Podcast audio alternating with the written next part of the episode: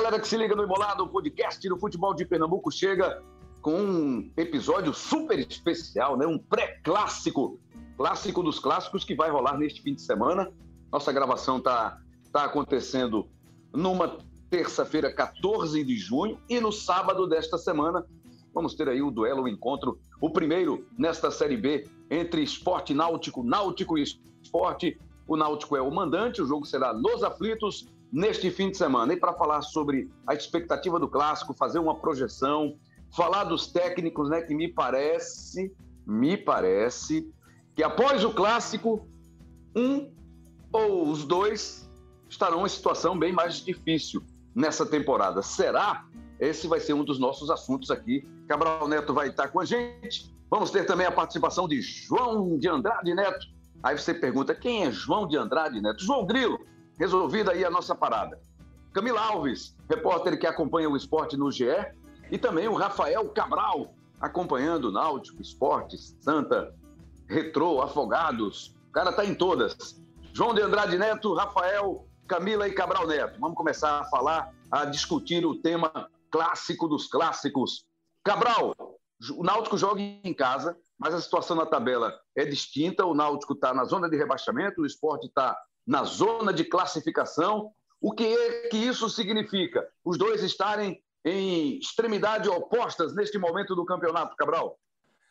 Rembrandt, olha a quantidade de perguntas que você me fez, olha a quantidade de assunto que você colocou à mesa, e aí depois o povo fica dizendo que eu falo muito. Claro, claro que eu falo muito.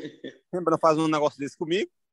Um abraço para você, Rembrandt, um abraço para Rafael, Camila, João, um abraço para todo mundo que está com a gente aqui no Embolada. Olha, Rembrandt, é, é claro que na hora que, que chega o clássico, né, a, a, a obviedade nos, nos faz perceber que a tabela de classificação acaba sendo apenas um detalhe. Muitas vezes, é, essa tabela de classificação ela não entra em campo. Muitas vezes, mas não todas as vezes. Acho que as duas equipes têm defeitos muito claros, só que o esporte tem muito mais virtudes do que o Náutico. É, o, o esporte chega mais fortalecido e não é nem tanto pela pontuação em si, é, tam, mas também não chega tão fortalecido quanto a tabela indica não vai ser um, um jogo entre o quarto colocado, entre um clube que está no G4 contra um clube que está na zona de rebaixamento. Não é um jogo tão simples assim, porque tem muita coisa envolvida. E eu não falo só de histórica, eu não falo só de rivalidade, mas eu falo também de defeitos dos dois times. E acho que isso sim pode fazer a diferença. É, e tem também, queira ou não queira, é, o próprio papel do treinador em si. Os dois técnicos estão pressionados, o Roberto mais do que o Dalpozo, é claro. Por mais que a pressão em cima do Dalpozo também seja forte, mas a do Roberto é muito maior. É... E claro que os dois têm uma motivação muito grande no jogo, Rembrandt, porque não é só a questão do clássico em si. O Dalpozo sabe o que pode significar para o futuro dele uma derrota para o Náutico no sábado. Roberto Fernandes também sabe o que pode significar para ele uma derrota no sábado, é, o que pode significar para o futuro dele. Mas tem também o apelo da própria rivalidade pessoal que os dois vão colocar em campo, né, no treinamento da semana. É, o Roberto Fernandes, evidentemente, tem a, ele sabe como é essa rivalidade, ele sabe qual a importância de vencer um clássico contra o esporte por todo o histórico dele é, é, pessoal, não só como treinador e não só por conhecer o Náutico como técnico, mas por ser pernambucano e conhecer bem essa rivalidade. E queira ou não queira, o Dalpozo saiu bem estremecido com a atual diretoria do Náutico, saiu bem estremecido com o clube e, evidentemente, que leva também um pouco dessa motivação. Ele vai negar, ele não vai falar sobre isso, ele não vai dar margem para isso, é evidente que não vai, mas certamente ele vai querer dar uma resposta sim. E acho que não é nem ao, ao torcedor do Náutico, não é ao Náutico em si, mas as pessoas que estão lá no clube nesse momento. Então, acho que esses, todos esses fatores eles podem influenciar. Por isso, Rembrandt, eu diria a você que hoje o esporte, com todos os defeitos que tem, é um time mais confiável, porque a gente sabe o que esperar do esporte. O esporte é mais previsível em campo. E essa previsibilidade tem o lado negativo, mas também tem muito do lado positivo. Eu, se fosse técnico de futebol, gostaria muito de comandar uma equipe que fosse previsível. E não uma previsibilidade de só jogar de um jeito, mas uma previsibilidade dentro daquilo tudo que você consegue trabalhar.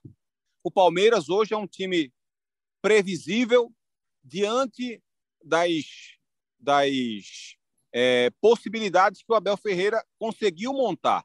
E isso é muito bom para o Palmeiras. Existem vários times no mundo que são previsíveis e essa, e essa previsibilidade da equipe é sempre um fator positivo para se olhar. Repito, são previsíveis muitas vezes com suas variações, mas a gente sabe o que esperar daquele time, daquele clube quando ele entra em campo. Tem outros que são previsíveis porque não conseguem jogar um bom futebol. O esporte é um time previsível porque a gente conhece os defeitos e as virtudes dele. O Náutico ainda é um time muito imprevisível. Isso significa que o jogo do esporte é um jogo mais controlado e o do Náutico é um jogo mais de caos, digamos assim.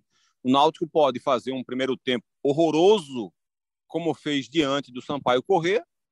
O Náutico pode, de repente, ser um pouco daquele Náutico das finais contra o Retrô. O Náutico pode ser um pouco daquele Náutico do segundo tempo contra o Guarani. Mas o Náutico também pode ser um Náutico muito ruim de se ver. Então, essa imprevisibilidade do Náutico assusta mais. Eu, como técnico, teria mais preocupação se fosse treinador e visse o meu time jogar como o Náutico tem jogado, do que se eu fosse treinador e visse o meu time jogar como o esporte joga hoje. Porque quando você conhece as virtudes da tua equipe e sabe os defeitos que, ele, que ela tem, você sabe como resolver esses problemas. No caso do Náutico, é tudo muito mais complicado. Talvez até eu tenha fugido um pouco da, da pergunta, da, da questão central que você, você colocou, Rembrandt, mas eu eu acho que essa explicação ela, ela atende mais ou menos aquilo que você queria, que era a questão da, da distância entre os dois na tabela. Né? Eu acho que, por ser um clássico, essa distância ela não, não entra tanto em campo assim. Acho que é mais importante avaliar aquilo que as equipes podem fazer dentro de campo. E, repito, acho que o esporte é um time mais seguro. Isso não significa dizer que ele seja favorito, porque os defeitos dele também podem tornar o jogo dele muito limitado. Você nunca foge ao tema, Cabral Neto. Você está sempre, de uma maneira ou de outra, explicando, mas dentro do tema, dentro da nossa discussão, que é, sem dúvida nenhuma, esse clássico aí tão importante pela Série B do Campeonato Brasileiro. João Grilo. Muito obrigado, Rembrandt. Algumas... Sua, sua carteira da, da OAB está renovada para mim, viu? Carimbou, carimbou a renovação. Muito bem. João Grilo falou, é, tem matéria no nosso ge.globo barra dos atacantes do Náutico, né, que fazem poucos gols e já deu uma desanimada na galera alvirrubra, viu? Ô, João, faz 10 anos que os times não se encontram, né, numa disputa de campeonato brasileiro. A última vez foi em 2012, você lembrava, pela primeira divisão. Naquele ano lá o esporte foi rebaixado, o Náutico permaneceu, mas aí depois o Náutico caiu, o esporte voltou e eles ficaram aí todos esses anos sem se encontrar na mesma divisão. A última vez que se encontraram na Série B, você também lembrou, foi 2011, uma vitória para cada lado e tal, e deu tudo certo. Mas agora você traz essa história do Náutico, deu uma desanimada na galera alvirrubra aí. É, é fraco mesmo o poder ofensivo do Náutico nesta temporada, João Grilo? Ô, João, Fala, antes, de você, antes de você responder, João, deixa eu dar uma cornetada aqui e acrescentar nessa pergunta do Rembrandt. Quem diria, né, João? Quem diria que esses jogadores que nunca fizeram gols, que nunca foram artilheiros em outros cantos, chegariam aqui e continuariam sem fazer gols, né? Que algo surpreendente realmente, né? é verdade. ninguém, ninguém pode dizer. Aquela plaquinha, aquela plaquinha que de vez em quando rola nos estádios, eu sabia, eu avisei, é, eu já sabia. Exato. É, é, essa plaquinha podia ser levantada agora. É, essa matéria de João, essa matéria de João diz muito sobre a montagem do elenco e da forma como a diretoria agiu na hora de, de montar esse grupo, né? Exatamente. É isso. É. Então, um abraço para vocês aqui, casa cheia hoje, né? Hoje a gente tá parecendo aqui os Vingadores, tá todo mundo aqui. Tá, tá todo, todos os super-heróis estão aqui. Eu Vamos sou o Hulk, viu? tem, tem Hulk, tem, tem é, Viúva Negra, tem é, todo mundo aqui. Homem de Ferro. Vamos embora. Vamos falar desse, desse Náutico aí que, é, de fato, é, tá, dessa, tá, tá sempre patinando ali entre, a, ao contrário do esporte, né? Que no esporte é, também a gente colocou uma matéria no GE. Globo que é a melhor largada, do, segunda melhor largada do esporte em pontos corridos, né? Na Série B, de, de presença em G4 né, nas 12 primeiras rodadas, porque quando você faz 12 rodadas, é quase um terço do campeonato, né? O campeonato tem 38, então, assim, na, na, já considerando, já dá, dá para considerar um terço. É, e o esporte ficou, é, só ficou, ficou três rodadas fora do G4 e todas as outras, e nove dentro do G4. E o Náutico, ao contrário, o Náutico ele passa muito mais tempo ali brigando na parte de baixo. O Náutico até agora não, nunca se aproximou do, do G4. É, e um dos motivos é esse que você falou, Rembrandt, da questão do ataque. O Náutico, o Náutico tem um problema ofensivo muito grave, né? O Náutico contra, e nessa matéria que a gente publicou lá, lá no G. Globo, né? Que é, é uma matéria que eu, eu, peguei os, os números de todos os atacantes contratados, tá? É, por exemplo, não está o número do Chiesa, não está o número do Júlio, que é, que é atacante da base, são os contratados, que os jogadores que vieram como aposta da, da diretoria. Então, é, são nove ao todo. E desses nove. Tem até jogador que ainda não estreou, né? O Giovanni. É, o Giovanni, que ainda não estreou, né? Foi o último que chegou. É, então, ele, esses, todos esses jogadores somados, nos últimos três anos, eu fiz um recorte de três anos, eles marcaram ao todo, são nove ao todo em três temporadas. Então, assim, é muito jogador e muito jogo e, e, e três temporadas. Então, só marcaram 42 vezes, todos eles somados. Para você ter uma ideia, ano passado o Náutico teve no ataque, um dos pontos fortes do Náutico foi o ataque, né? O Náutico tinha é, é, Chiesa, Vinícius, Eric e depois chegou o Caio Dantas substituindo justamente o Chiesa. Só esses quatro, no ano passado, em uma temporada, marcaram 37. É, é quase, assim, é quase em um ano, os atacantes que o Náutico tinha no ano passado marcaram quase todos os gols que nove jogadores que o Náutico contratou em três anos. Assim, é uma disparidade muito, muito grande. E aí, como o Cabral falou, assim, não dá para é, a gente achar que é surpresa isso, porque o histórico mostra isso. O Náutico contratou jogadores que não marcam gols. É, assim, é, o próprio Giovanni, que está vindo agora, que não, não estreou ainda, né? Ele tem quatro gols no ano passado e um em 2020. Então, em, em três, em três temporadas, você já considerará, tem cinco gols.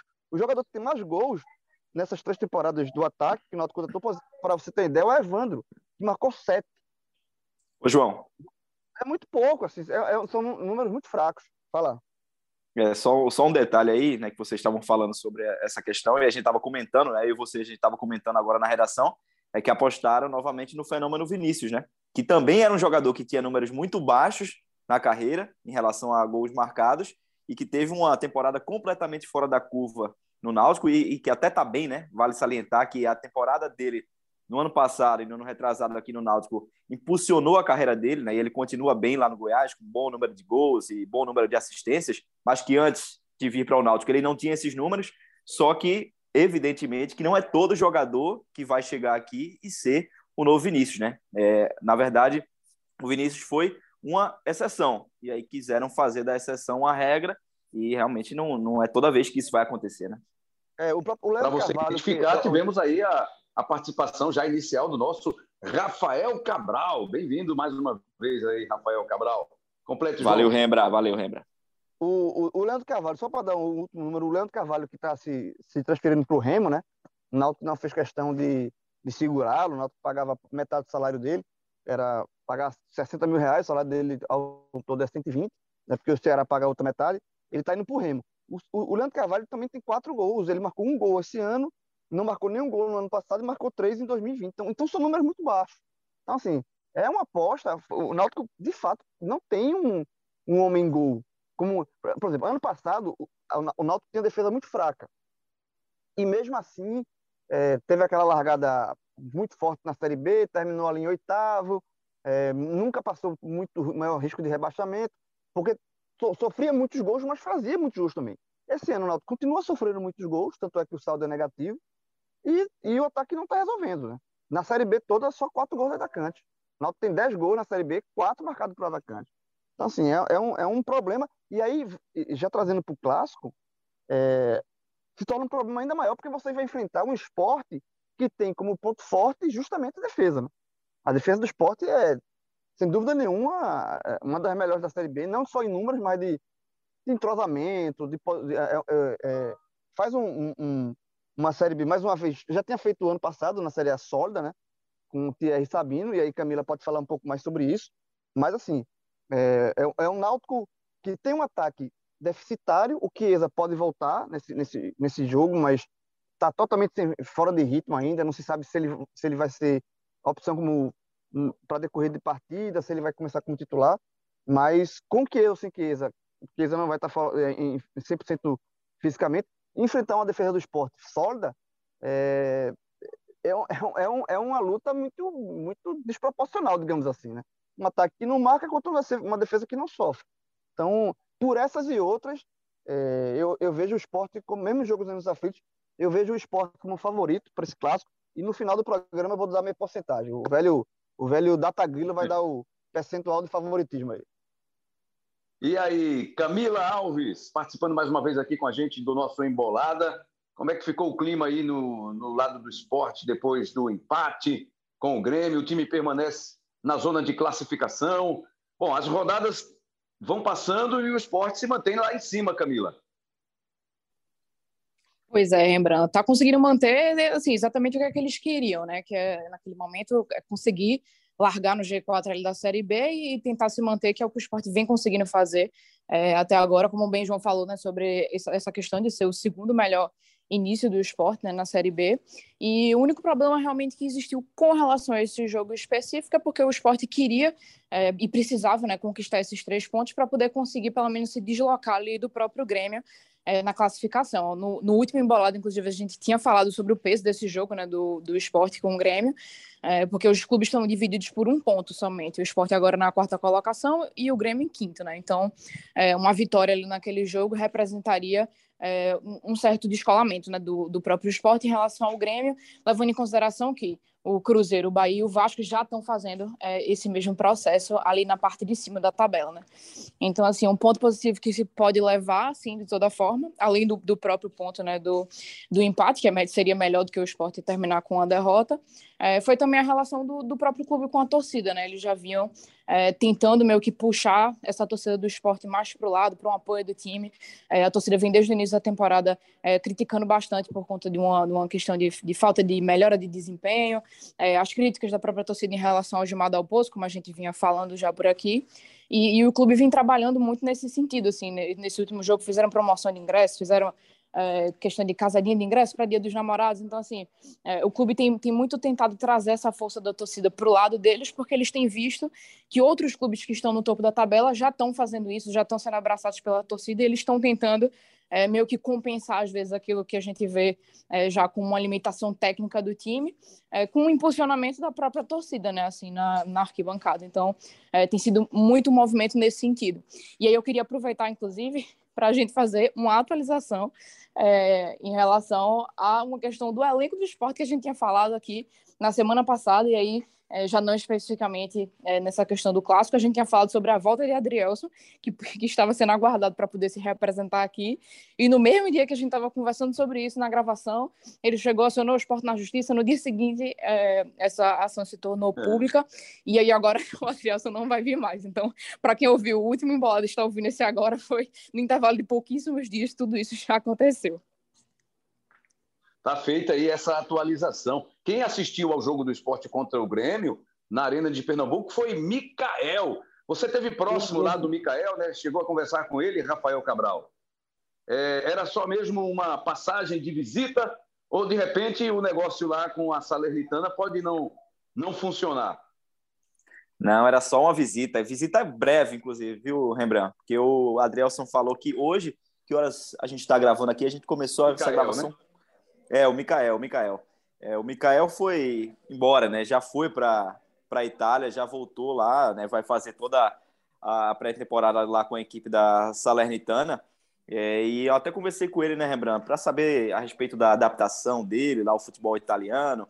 Ele disse que era algo natural, né, que ele ainda vai passar né, por uma adaptação melhor, porque nessa última temporada ele só foi acionado sete vezes, né? não teve as oportunidades que a gente. Eu, por exemplo, imaginei que ele iria ter mais oportunidades, né? porque eu vejo no Mikael um jogador com, com a característica né? de, de força, de ser aquele centroavante que briga, que disputa, né? uma característica que iria se dar bem na Europa, mas né, é, nessa primeira fase dele lá na Itália não teve tantas oportunidades, mas ele falou que é algo natural e que espera que agora, né, fazendo a pré-temporada, conhecendo melhor o estilo de jogo e o grupo, ele possa ter mais oportunidades lá no ano que vem. Então, o negócio está fechado, está definitivo, mas o esporte ainda não, não recebeu o dinheiro, né? Só deve receber aí em julho, isso se as ações que o esporte tem sofrido na justiça não atrapalhem que esse valor chegue para os cofres de fato do clube, né? Cabral, para a gente visualizar um cenário para o jogo, vai ser um, um, jogo onde as duas equipes vão buscar o ataque, vão tentar o gol. Eu, eu, eu ouvia seus comentários no Sport TV, na transmissão do Grêmio com o Sport, Sport Grêmio, e você se dizia surpreso até pela, pela força, ou pelo menos pela busca ofensiva que os dois times apresentaram. O esporte, especialmente, te surpreendeu nesse aspecto. Será que ele mantém isso, mesmo jogando nos aflitos? Pô, Rembrandt, foi, eu me surpreendi mesmo. É, e eu quero até deixar bem claro, eu acho que, que eu consegui passar isso também na transmissão, mas até para deixar claro para quem não acompanha a transmissão, está ouvindo aqui agora, que isso não significa dizer que o esporte tenha feito um grande jogo e que o Grêmio tenha feito um grande jogo, é, ofensivamente falando. Isso significa apenas dizer que, levando em consideração aquilo que o esporte vinha produzindo e aquilo que o Grêmio vinha produzindo, é, e levando em consideração os defeitos e as virtudes que essas duas equipes tinham, eu imaginava, se tivesse que arriscar um placar, que seria 0 a 0 Só que eu imaginava que seria um 0 a 0 muito diferente. É, as equipes tiveram mais de 30 finalizações no jogo, somadas as do esporte e as do Grêmio. E eu não imaginava que, que eles teriam tantas finalizações assim. Porque, na minha avaliação, Grêmio e esporte são os dois melhores sistemas defensivos do campeonato, da Série B. É, não estou falando só de números, números também. Né? O Grêmio tem a defesa menos vazada, sofreu quatro gols. O esporte, ao lado de Cruzeiro e Vasco, sofreu cinco. Então, são as defesas que menos sofreram gols até esse momento. Mas não é só isso. Por exemplo, Cruzeiro e Vasco tomaram cinco gols apenas, mas eu acho que o esporte se defende melhor do que os dois. Acho que o Grêmio se defende melhor do que os dois. Só que esporte e, e, Grêmio deixam muito a desejar no aspecto ofensivo, especialmente por conta da quantidade de erros de seus atacantes. Né? O Grêmio sofre com, com essas tomadas de decisão também e execução de seus atacantes. E o esporte é a mesma coisa. O esporte só tem o Juba, que é o único atacante confiável hoje que o elenco tem, que o elenco oferece ao Dalpozo. Então, não imaginava que seria um jogo desta forma. Para entrar, Rembrandt, nessa avaliação do que esperar de esporte e náutico, eu queria passar a palavra para o Rafael, porque o Rafael escreveu algo que eu achei muito bacana lá no ge.globo.pe, que foi uma análise sobre um náutico hoje que, que é difícil de você mensurar a forma como o náutico tem jogado é difícil. Se alguém liga e pergunta, por exemplo, como é que o Náutico tem jogado aí? Não é fácil definir o modelo de jogo do Náutico, é aquilo que eu falei há pouco, né, na hora que a gente estava começando aqui o nosso embolada, desse futebol mais caótico, digamos assim, né, de ser imprevisível. E esse imprevisível do Náutico não é necessariamente algo positivo. É algo que pode surpreender, mas não é algo positivo. O Náutico hoje, Rafa, e aí depois que o Rafael complementar essa questão, eu, eu entro, é, Rembrandt, para falar sobre, sobre essa expectativa de esporte náutico, que eu acho, achei muito interessante o que ele escreveu lá, é, e queria que ele passasse um pouco disso, desse limbo que o Náutico está hoje, né, Rafael? Nem está no inferno, nem está no céu, um time que depende muito da escalação e não das ideias de Roberto Fernandes, né? É, pois é, Cabral. É, eu comecei essa análise é, passando pelo período que o Náutico foi treinado pelo Hélio dos Anjos, né? Porque foram dois anos praticamente de Hélio aqui no Náutico e é evidente que quando o treinador está há dois anos no clube, ele consegue ter mais tempo e mais sequência e dar mais entrosamento para os jogadores para conseguir implementar um modelo de jogo que todo mundo possa olhar e ter a certeza de que, pô, é aquele time ali do Hélio que está jogando. É, e em relação a Hélio, eu escrevi no texto, né, eram coisas perceptíveis que a gente tinha é, vendo o jogo do Náutico, que era a questão que ele sempre falava da intensidade dos jogadores, né, da linha de marcação alta. Né? O Náutico sempre jogava com os zagueiros praticamente ali na linha do meio de campo. Isso, em, em vários momentos, beneficiou o time, mas já na reta final da passagem dele, isso acabou prejudicando. Né? O Náutico estava tomando muitos gols por conta dessa linha alta. O Náutico era um time que no ataque né, o Náutico não trocava tantos passes, era um time que era mais direto, né, poucos passes, utilizando a velocidade de Vinícius, Chiesa, a finalização do Jean.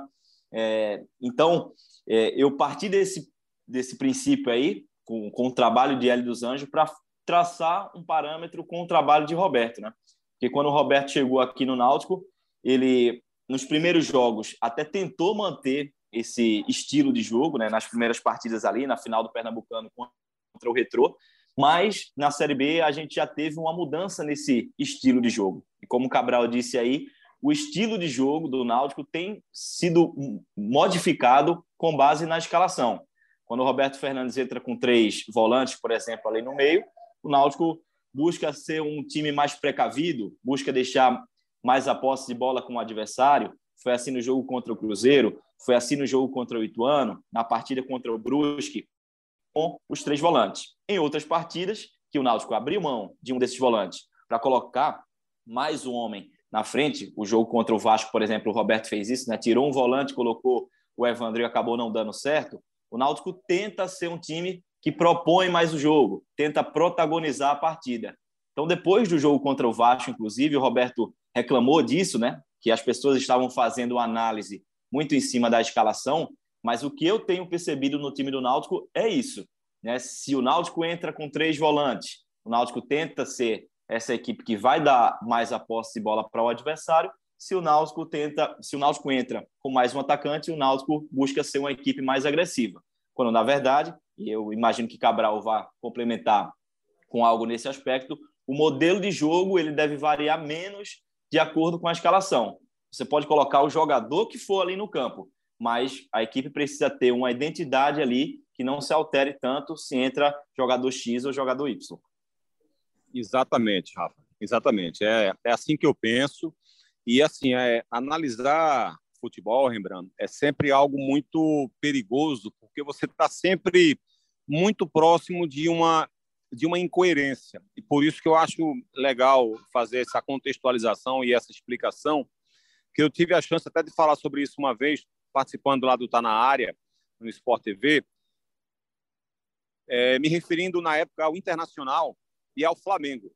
É, que na hora, na hora que você, se você pega o recorte do que eu estava falando sobre o Flamengo e pega o recorte do que eu estava falando sobre o Internacional, poderia parecer incoerente o que eu estava querendo dizer, e por isso eu fiz a explicação lá no programa e quero trazer aqui também, que é o seguinte, eu, Rembrandt, é, defendo muito que um treinador ele escale a sua equipe e acho isso sempre elogioso. Eu já fiz esses elogios várias vezes, por exemplo, ao Voivoda do Fortaleza, né, que mexe na característica da sua equipe é, de acordo com o adversário, é, muda um ou outro jogador, muda escalação muito por, pela questão física, mas muda também pensando no adversário que ele vai ter.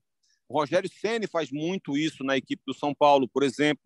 Dependendo do adversário que ele vai enfrentar, ele põe zagueiros mais rápidos, ou dependendo do adversário que ele vai enfrentar, ele põe zagueiros com melhor capacidade de passe. Tudo depende de como o adversário marca, por exemplo. Se ele vai enfrentar um adversário que se fecha, que, que recompõe e fecha suas linhas de marcação próximo da grande área, o ideal, na cabeça dele, e eu concordo com ele, com o Rogério Ceni, é ter zagueiros com melhor passe. E aí ele põe o Léo, por exemplo, ele põe o Diego Costa, que são zagueiros que dão essa capacidade de passe, porque eles vão ter esse espaço para de repente invadir o campo do adversário e interferir nessa, nessa ligação ao ataque. Se ele vai enfrentar um adversário que tem de repente maior intensidade, que tem uma transição ofensiva muito rápida, ele vai levar em consideração isso e vai colocar jogadores mais rápidos também pelos lados. Dependendo do adversário que ele vai enfrentar, ele põe os dois laterais mais agudos, mais agressivos, ou ele põe um mais agressivo e o outro que defende melhor, ou coloca os dois que são mais defensivos. Tudo depende de quem ele vai enfrentar. Então, eu, eu acho isso muito bacana, eu acho isso muito legal. O Abel Ferreira faz um trabalho sensacional no Palmeiras fazendo isso.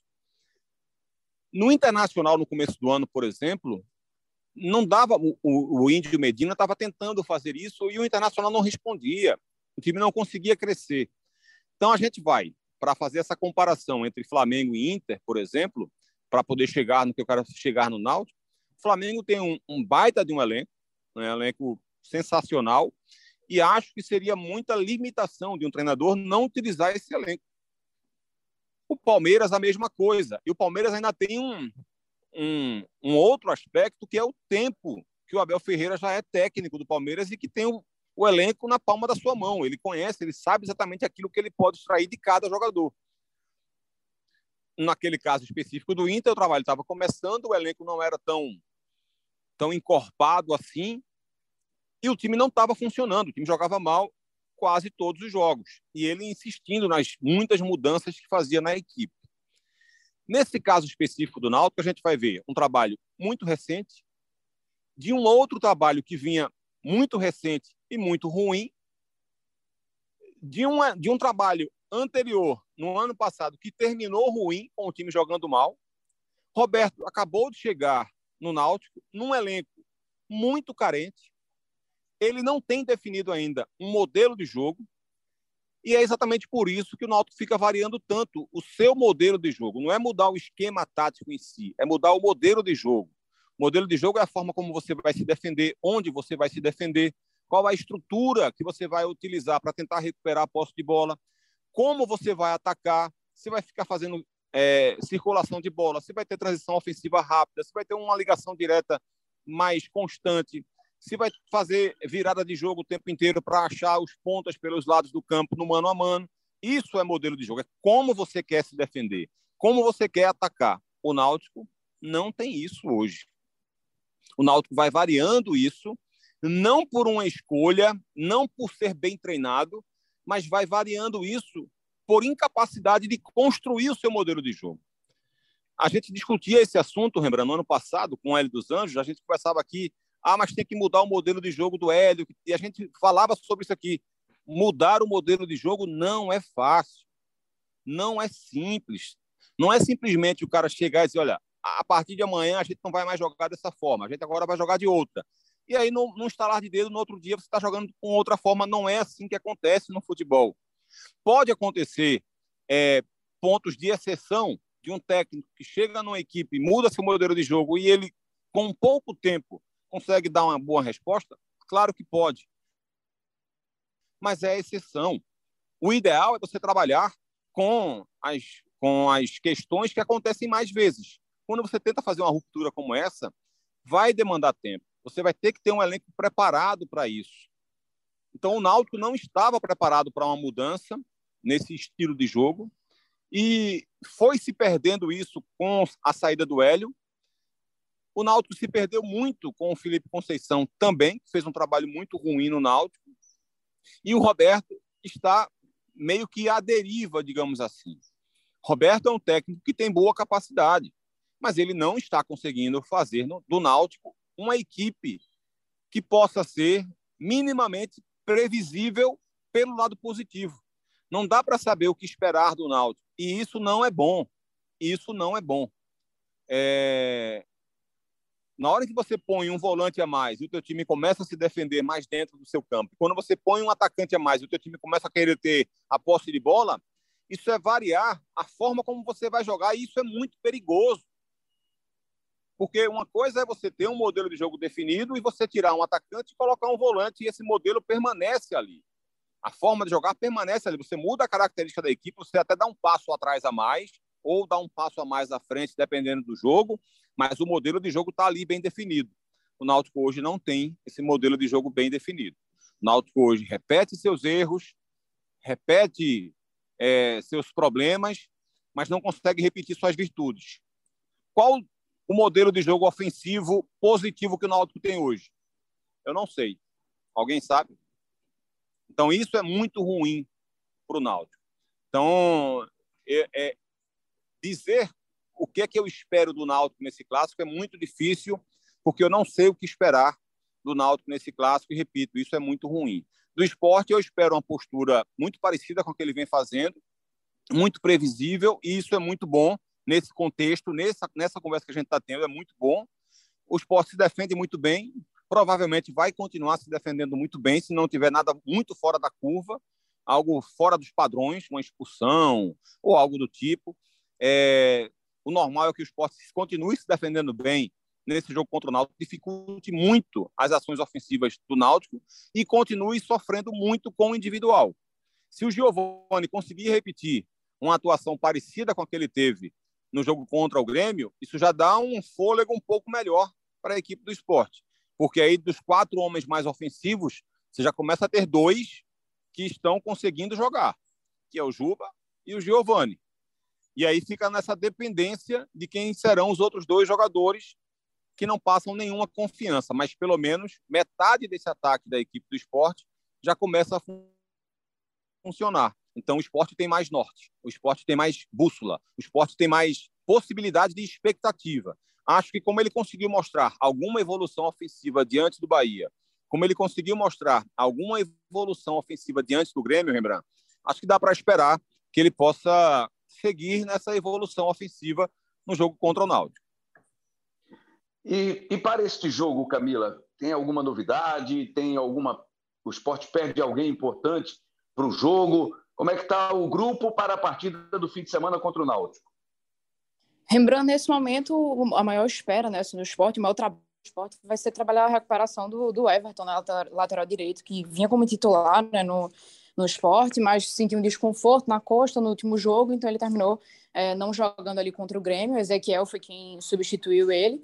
É, e aí, assim, normalmente, é, com um tempo mais curto, talvez é, fosse improvável né, essa volta dele, mas agora o esporte tendo é, aí uma semana para poder tentar trabalhar essa recuperação, pode ser é, que consiga né, realmente ter a volta do Everton para o jogo e aí restabelecer é, o que fica ali sendo a, a, linha, a linha defensiva, que é praticamente fixa ali no esporte, né? É, Cabral estava falando sobre essa a inconstância né, que, que existe no Náutico e, e também no esporte, não muito no sentido mais é, das escalações em si. O esporte tem modificado muito ainda o meio de campo, modificado muito o ataque, é, até porque o Dalpozo vem tentando é, encontrar né, uma solução para esse problema no setor ofensivo, mas a defesa é, a gente já tem, acho que todo mundo já meio que tem na cabeça é, qual é o desenho né, daquela defesa do esporte ali com o Maílson, normalmente Everton, no último jogo Ezequiel, Rafael Thierry e o Sabino, né, que já vem com, com o esporte desde a Série A, então já formam ali uma, uma dupla consolidada né, na defesa e o Sander na lateral, na, na lateral esquerda é, eventualmente trocando né, com o Lucas Hernandes quando o Sander está é, machucado, então suspenso. Né? Mas nesse, nesse caso do clássico especificamente, o esporte não, ainda não tem é, nenhum desfalque por suspensão. Então, é, qualquer novidade assim, Camila. aconteça, mais no sentido é, físico. Acho que a, a pergunta de milhões, Rembra, nesse momento é quem vai ser o 9, né? Búfalo Sempre. ou Kaique, né? Porque, é porque parece que o Dalpozo. Dalpozo nem ninguém, né? Tá confiando em nenhum dos dois. Entra um, você acha que o outro é melhor. Entra Búfalo, você acha que deve, tá, deve dar uma oportunidade a mais para Kaique. Pois é, não à toa que nos últimos dois jogos é, existiu muito essa oscilação, né? Assim, Kaique tinha inicialmente conseguido ali a vaga como titular quando o Parraguês estava é, machucado, depois o Parraguês se recuperou, retomou a vaga como titular e o esporte continuou sofrendo é, problemas no setor ofensivo, mesmo às vezes conseguindo é, a vitória, né? Mesmo o esporte pontuando, conseguindo vencer. Ainda, ainda existiam aqueles jogos em que a gente olhava e dizia existe um problema aqui no setor ofensivo, porque muitas vezes o esporte finaliza e não consegue, né? É, concluir isso aí necessariamente em gol. E aí, é, quando a gente chega ali já no jogo, nos jogos né, do, do Bahia e no jogo do Grêmio, o Dalpozo termina trocando é, o Parraguês pelo Kaique. E aí todos os jogos sempre fica é, realmente nessa expectativa de quem é que de quem é que vai colocar. Ele ainda vai ter uma o Jaderson nem estava na relação na, em Salvador, né, Cami? Oi?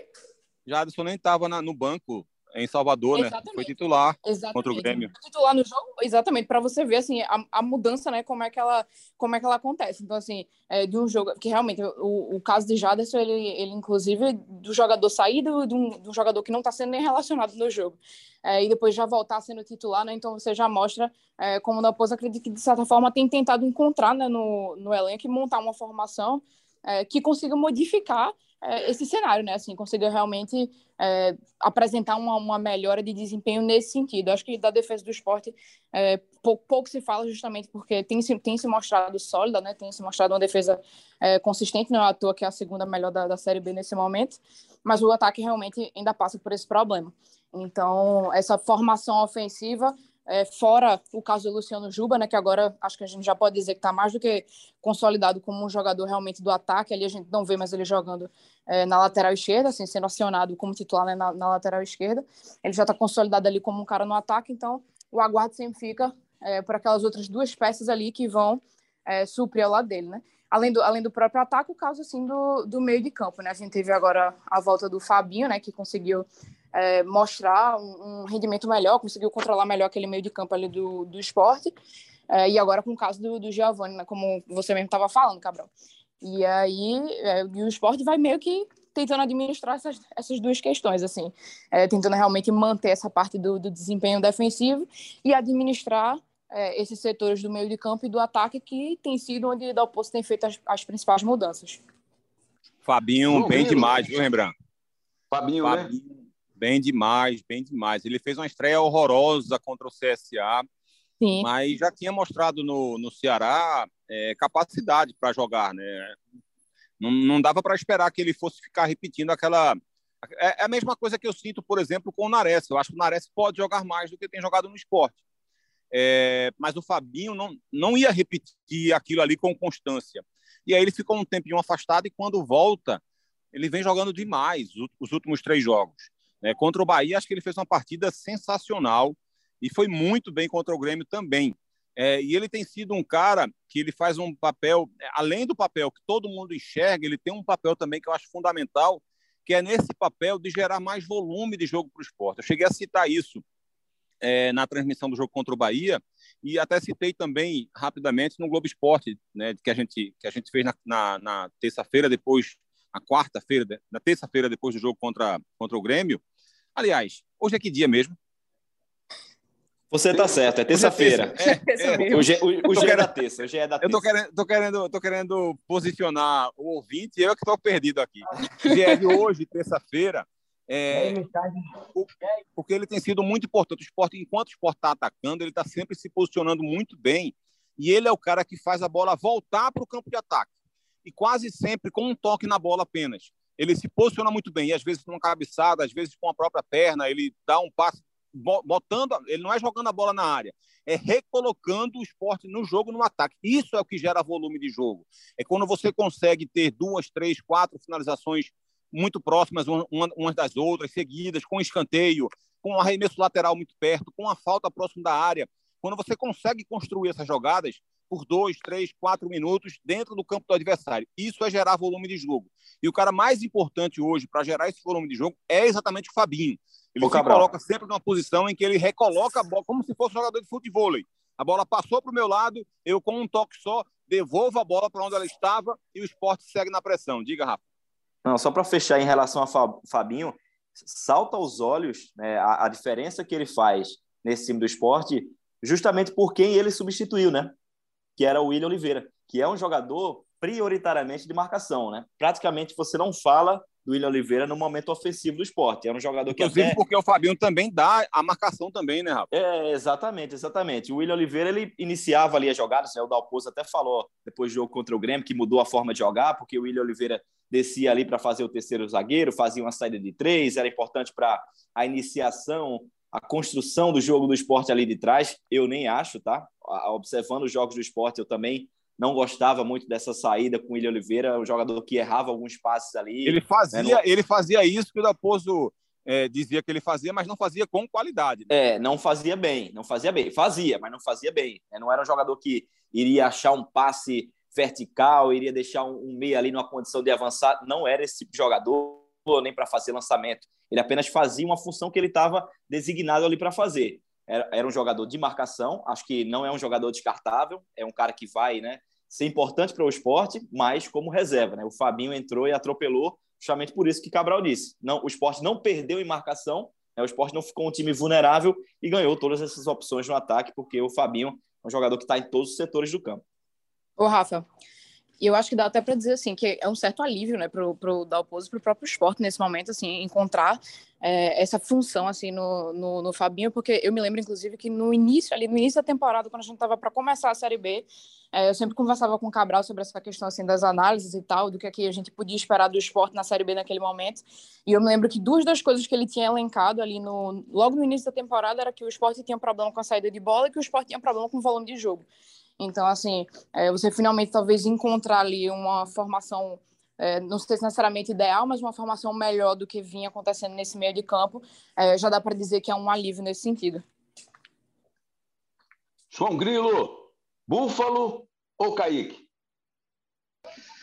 Meu amigo, disputa para o duro, mas eu vou, eu vou, não, eu vou do Búfalo. É, muita gente tá pedindo Flávio, né? Muita, a gente vê na rede social. É, mas para começar o clássico assim também é, é danado. Também. Né? É, eu acho também. Sabe assim, é, é aquela. É, é, eu tenho uma teoria que assim, quando não, o time tá, tem, tem problemas, o bom sempre é quem não tá jogando. Isso é, isso é uma tendência. Você basta ver no Náutico. Né? Também falando no clássico, falando no Náutico. O, Náutico, aí o, o, o, o Roberto Fernandes escala Ralph de volante. Não, pede, aí pede o Javan. Javan entra. Não, vai, vai. O, como o time está desarrumado, o, o bom é sempre quem está no banco, porque é o que, é o que não está sobre o, o, fogo cruzado ali. Então, assim, eu acho que. Ô, João. A, a, fala, Cabral.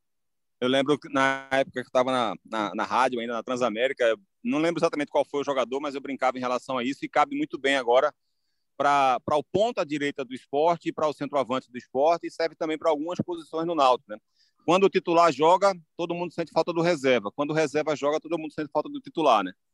É, exatamente. Isso, isso acontece quando o time tá, não, não, não passa confiança. O jogador, o, time está desarmado, não passa confiança. E esse, esse caso aí do ataque do centroavante do esporte. É, o Flávio é um garoto que muita gente pede, mas é um garoto. Então, assim, eu acho que para um clássico, começar jogando, eu acho que é muito arriscado. E, e, e o, e o Dalpozo não vai fazer isso, tá? Então, assim, é, é, uma, é uma coisa descartada. Entre o Kaique e o Búfalo, eu ainda prefiro o Búfalo. Porque o Búfalo, é, sei lá, ele, ele briga ali, já, já, já marcou gols. Inclusive, o primeiro gol dele com a camisa do esporte foi no clássico contra o Náutico, né? Pernambucano, uma vitória do esporte de virada. Foi ali que o Búfalo fez o gol e depois desencantou e viveu assim na melhor fase dele nesse, nesse início dele no esporte. É, e o Kaique até agora não, não disse que veio, assim, ele é, é, perde, tá perdendo gols, aí tá, saiu vaiado contra o Grêmio, então eu acho que é, é aquele, dentro desse, nesse momento eu eu acho que até por conta da questão de confiança mesmo, e por ter feito um gol já no clássico contra o Náutico, o jogo vai ser um desafio de novo. Talvez isso traga para o Búfalo uma boa lembrança, uma confiança. Eu iria de Búfalo para esse clássico. Fala.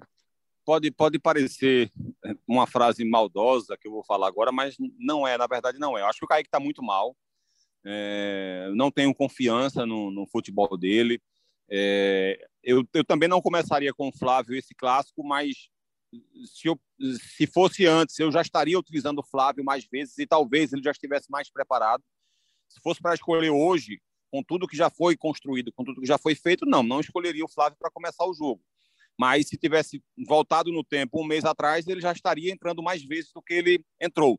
Eu não acho que o Flávio esteja pronto, eu não acho que o Paulinho esteja pronto, mas acho que é, essa possibilidade deles estarem prontos, ela não vai acontecer se eles não jogarem. E, e, e, quem está jogando não está respondendo bem. Por isso eu acho que eles deveriam estar tendo mais espaço para a gente pelo menos analisar. Se Paulo não estivesse entrando mal, ele estaria tão mal quanto os que estão entrando. Se Flávio estivesse mal, ele estaria tão mal quanto os que estão entrando. Então eu acho que é, hoje a gente não sabe exatamente qual a, as possibilidades do Paulinho e do Flávio, porque eles simplesmente não têm espaço. Dito isso, a, vou chegar na frase maldosa, que, que, pode parecer maldosa, mas não é. O que o Kaique tem oferecido de positivo hoje é quando ele joga sem a bola. É, não, não, é maldade, não é. Não estou querendo dizer que é um, é um cara que é um jogador de futebol que rende melhor quando não tem a bola nos pés. Né? É um, é um, parece uma análise maldosa, mas não é porque o Kaique ele sai mais da área do que o Parraguês. Então, essa movimentação dele ajuda mais, porque ele acaba dividindo mais a marcação dos volantes, por exemplo. Ele acaba tirando os zagueiros da área e abrindo espaço para que alguém apareça. Isso pode ser algo importante e, e pode ser um fator também importante para essa pequena evolução, ou, ou essa evolução que a gente viu no esporte, é, no ataque nos últimos jogos, nos últimos dois jogos especificamente, que é uma evolução ainda muito pequena, que deve ser cobrada ainda uma evolução maior, porque, mas é uma evolução, a gente comparar com o que o esporte produziu ou deixou de produzir contra a Chapecoense e Novo Horizontino, por exemplo, o time teve uma chance real em 180 minutos, aquilo foi um absurdo. E a gente vê que o esporte teve 18 chutes contra o Grêmio. A gente vê que o esporte teve uma grande chance contra o Bahia, que o esporte teve algumas boas chegadas no segundo tempo contra o Bahia. Então, isso sim é uma evolução. E acho que, é, além da, do Fabinho, que para mim foi o, o mais importante para tudo isso, a Camila foi perfeita agora nessa questão de que o Fabinho, de fato, corrigiu ou melhorou, acrescentou muito é, duas deficiências graves que o esporte tinha, que era a saída de bola e esse volume de jogo. Ele foi importantíssimo para dar esses dois aspectos ao esporte. Então, se for para pontuar em um único jogador, exemplificar em um único jogador o porquê da evolução do esporte, eu exemplificaria o Fabinho. Mas o Kaique pode ter acrescentado também com essa movimentação, essa mobilidade que ele dá, que o Parraguês não dá. O Parraguês é mais de área. Então, de repente, se você tem um jogador mais de área, pode ser que a marcação fique mais forte em cima do Giovani, pode ser que a marcação no meio-campo, pode ser que a marcação fique um pouco mais forte em cima do, do Fabinho, na saída dele, do Bruno Matias. Né? Pode ser que o adversário consiga ter mais tempo, superioridade numérica no meio-campo, naquela faixa central do meio-campo. Com o Kaique, você divide um pouco a atenção e você acaba dando um pouco mais de espaço para os outros pensarem. Mas, assim, é, isso talvez seja muito pouco para você defender um centroavante titular. Né? Por que, que eu estou escalando esse centroavante como titular? Porque ele é bom sem a bola. Olha que coisa absurda. Mas é isso que a gente tem para hoje no esporte. Rafael Cabral, alguma chance do Chiesa ficar à disposição? Ele já treinou, né? já participou de, de jogo treino, machucou a perna, mas tem chance de ficar à disposição do Roberto Fernandes? Tem, tem sim, Rembrandt. É, o Chiesa já vem passando né, há cerca de dois meses por esse período aí de fortalecimento muscular, por muitas lesões do Chiesa no Náutico desde que ele voltou né, em 2020. Teve a lesão grave no ano passado, que foi a ruptura do tendão. Quando ele voltou, teve outra lesão grave, sendo que muscular, né, grau 3, e é por conta dessa lesão muscular de grau 3 que ele ainda está sentindo alguns problemas, né? E aí passou por esse período aí de fortalecimento. A última partida dele foi no primeiro jogo da final contra o Retrô. E vocês lembram, né? Que Chiesa estava muito sem ritmo, muito. Né? Algumas jogadas que, se a gente imaginasse a melhor fase do Chiesa, ele ia para dentro do, do gol ali, iria fazer o gol, finalizar, mas é, a gente percebia uma falta de ritmo muito grande. Tem essa oportunidade agora, nesse clássico contra o esporte, vai trabalhar durante essa semana e aí vai ficar a critério do Roberto se o Chiesa inicia o jogo, né? Ou se o Chiesa fica para o segundo tempo para jogar apenas alguns minutos. Mas, como o próprio João, João citou aí essa questão do ataque que vem passando por muitas dificuldades, eu não me surpreenderia se o Roberto já colocasse o Chiesa de início muito por conta do ataque do Náutico tá vindo muito mal nessa Série B e a gente não ter confiança em nenhum outro centroavante, né? Léo Passo já teve muitas oportunidades, Amarildo fez aí os, os dois últimos jogos, mas nenhum conseguiu render e aí também por conta disso, né, acentua essa necessidade de ter o Chiesa novamente. É complicado quando você defende a titularidade de algum jogador por conta da concorrência dele no elenco, né? Pois é, pois é, Cabral, mas a, a realidade do, do Náutico. A realidade hoje... é essa. A realidade é, é essa. A, a, realidade, a realidade do Náutico hoje é essa e a gente encontrando dificuldade, né? Pra... Chiesa jogar contra o esporte não vai ser pela capacidade é. de Chiesa. Isso é, isso é não, é muito, óbvio, ser. muito óbvio. Não vai ser. E, e ele, é, ele teve a oportunidade com o Felipe Conceição, Cabral, também por esse mesmo motivo, né? E muita gente acha que foi uma, uma volta antecipada, que não era para o Chiesa voltar naquele momento. Tanto é que depois, né, ele está esse tempo todinho no, no, no, trabalho de fortalecimento muscular, porque não era para ter voltado naquele momento. Então agora, com esse trabalho todo que o clube fez, imagina-se que o Chiesa vai voltar numa condição melhor, mas é evidente que vai ser longe da condição ideal. E é difícil, Rembrandt, a gente escalar também um time titular do Náutico, né? Porque o Roberto é um treinador inquieto, tem muitos desfalques, é verdade, mas ele é um treinador que costuma fazer modificações de um jogo para outro, mesmo vencendo, às vezes no outro jogo ele chega e muda a formação diante de como o adversário vai vir. Então a gente pode ter também modificações para esse clássico contra o esporte. Se eu for apostar, né, Não sei quem vai fazer ainda a matéria de pré-jogo, se isso vai ser eu, se vai ser João, mas se eu tiver que apostar, eu colocaria o Náutico com três volantes, né? imaginando a cabeça do Roberto, tá? Javan, Hausner e o Franco, que está voltando aí de suspensão, e o ataque se mantendo ali com o Jean Carlos, o Pedro Vitor, que também não é um supra-sumo de jogador, longe disso, mas é o cara que tem dado mais resposta ali no ataque, com Chiesa de titular. Imagino que vai ficar por aí a formação inicial do Náutico, né? do meio para frente. Bom, para a gente encaminhar aqui a parte final do nosso episódio, esse episódio especial, pré-clássico dos clássicos pela Série B, o Data Grilo vem aí. Tchan, tchan, tchan, tchan. Parem as máquinas. Rembrandt. João Grilo, diga lá, Cabral. Nesse momento, a torcida do esporte torce para que João dê o favoritismo ao Náutico e a torcida alvirrubra torce para que João dê o favoritismo ao esporte. Vamos lá, rufem os tambores. Rufem os tambores, João Grilo. Veja só, eu só vou aqui corroborar com tudo que foi dito no programa. Viu? Pela, pela leitura do programa. É, não, mas, eu, mas, mas tu não é, sabe como é Cabral? Se perguntar a Cabral, ele vai dizer 50-50. Não, não, mas assim, eu sei, mas eu, eu gosto muito de Cabral, mas o, o meu data está longe de ser 50% a, a 50-50. Mas antes de falar, eu, só um dado também curioso que a gente chegou a falar nesse programa, que é a questão da instabilidade dos técnicos, né?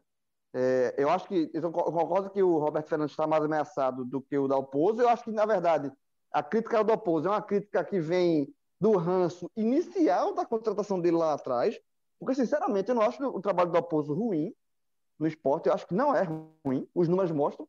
É, o esporte vem jogando um bom futebol, foi, foi bem contra o Bahia, apesar da derrota, foi bem contra o Grêmio, apesar do empate. Então, eu acho que essa crítica em cima do Dalpozo é mais um ranço antigo. Eu acho que se o, o Náutico vier ganhar o, o, do esporte e o Dalpozo vier cair por conta disso, eu acho que vai ser uma precipitação é, e até um, um, um quê de injustiça da diretoria para o Dalpozo, e é por conta disso que eu acho que o Dalpozo não cai, mesmo em caso de derrota para o Náutico. O que não acontece do lado do Náutico, com o Roberto Fernandes né, que já seria a terceira derrota seguida. O Roberto Fernandes, é, é, por tudo que foi falado aqui, ainda não conseguiu dar um padrão de jogo.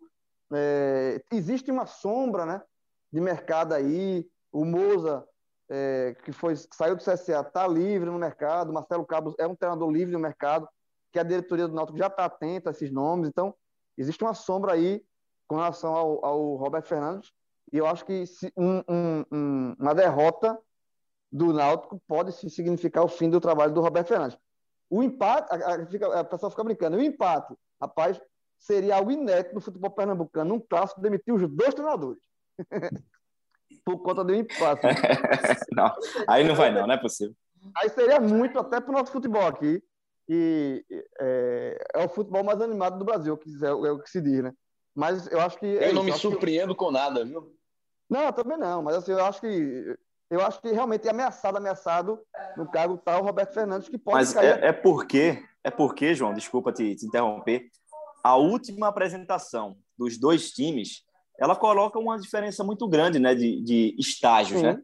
Observando Total. o jogo do esporte contra o Grêmio, talvez tenha sido um dos melhores, talvez não, com certeza, um dos melhores jogos do esporte na temporada, e o jogo do Náutico contra o Sampaio, um dos piores jogos do Náutico na temporada. Então, é, essa análise acaba também sendo muito baseada em relação ao último jogo, né? É, ao desempenho. Se, né? é, ao desempenho do último jogo, né? Então o esporte chega em vários estágios na frente do Náutico, por vários fatores aqui que a gente já citou, tático, técnico, em relação a elenco e tudo, mas também por conta dessa última apresentação, que a do esporte teve um nível alto, né? um nível muito bom contra o Grêmio, e a do Náutico foi terrível contra o Sampaio Corrêa.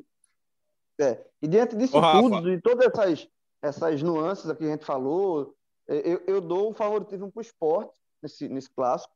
Ou seja, o Náutico vence então, né? Até, né? até um certo ponto alto. Eu diria que nesse momento, com o esporte com a defesa sólida que tem, o ataque, o Náutico com o ataque fraco que tem, é o esporte com o time mais organizado, o Náutico ainda se achando, a pressão está toda em cima do Roberto Fernandes, maior do que em cima do Dalpozo. Eu acho que o Náutico, que o Náutico tem de fato positivo aí é os aflitos, mas eu também não acredito que os aflitos vai estar lotado. A torcida do Náutico não sei se está tão motivado assim. Eu daria um, um favoritismo para o esporte em torno de 70 a 30 para esse clássico. 70 a 30? 2 a 0 Rembrandt. 2 a 0 O Náutico vai golear. Camila, será que o esporte recebe bem essa, esse percentual de favoritismo aí agora é, é, liberado pelo Data Grilo aqui com exclusividade?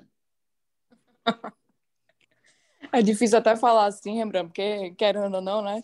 Jogador, técnico, diretoria, vai sempre chegar para jogo e dizer: ah, clássico é clássico, a gente vai respeitar muito o adversário. Então, o discurso ele vai ser sempre esse. Mas é, se a gente for realmente é, analisar né, todos esses pontos que já foram discutidos aqui, é, acho que é inegável se dizer que, que o esporte tem certo favoritismo né, dentro, dentro do confronto, o que não significa que vai necessariamente vencer porque justamente clássico é clássico e, e todo jogo todo jogo existe existem suas particularidades né? Então é, isso aí nunca vai ser é, uma questão definitiva.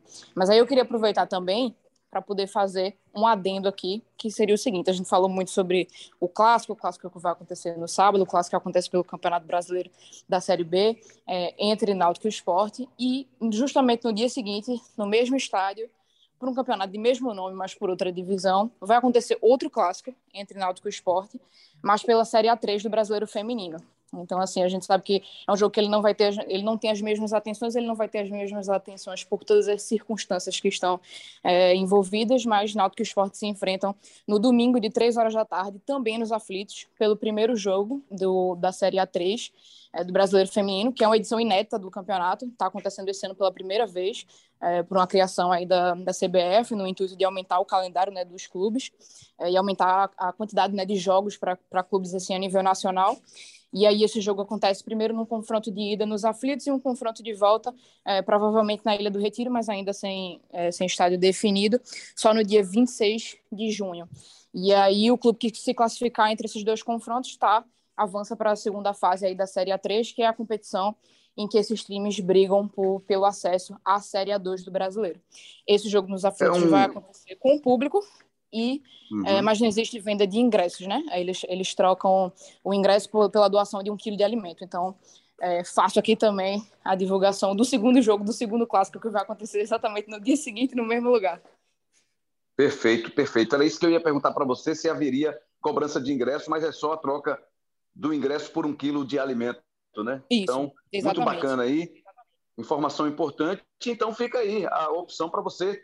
Dois clássicos entre Náutico e Esporte no fim de semana, no mesmo local, no mesmo estádio, só dias diferentes. Um no sábado, que é o masculino, e o feminino, que será disputado no domingo. Rafael Cabral, também aí como é que fica o seu percentual de favoritismo para a gente fechar?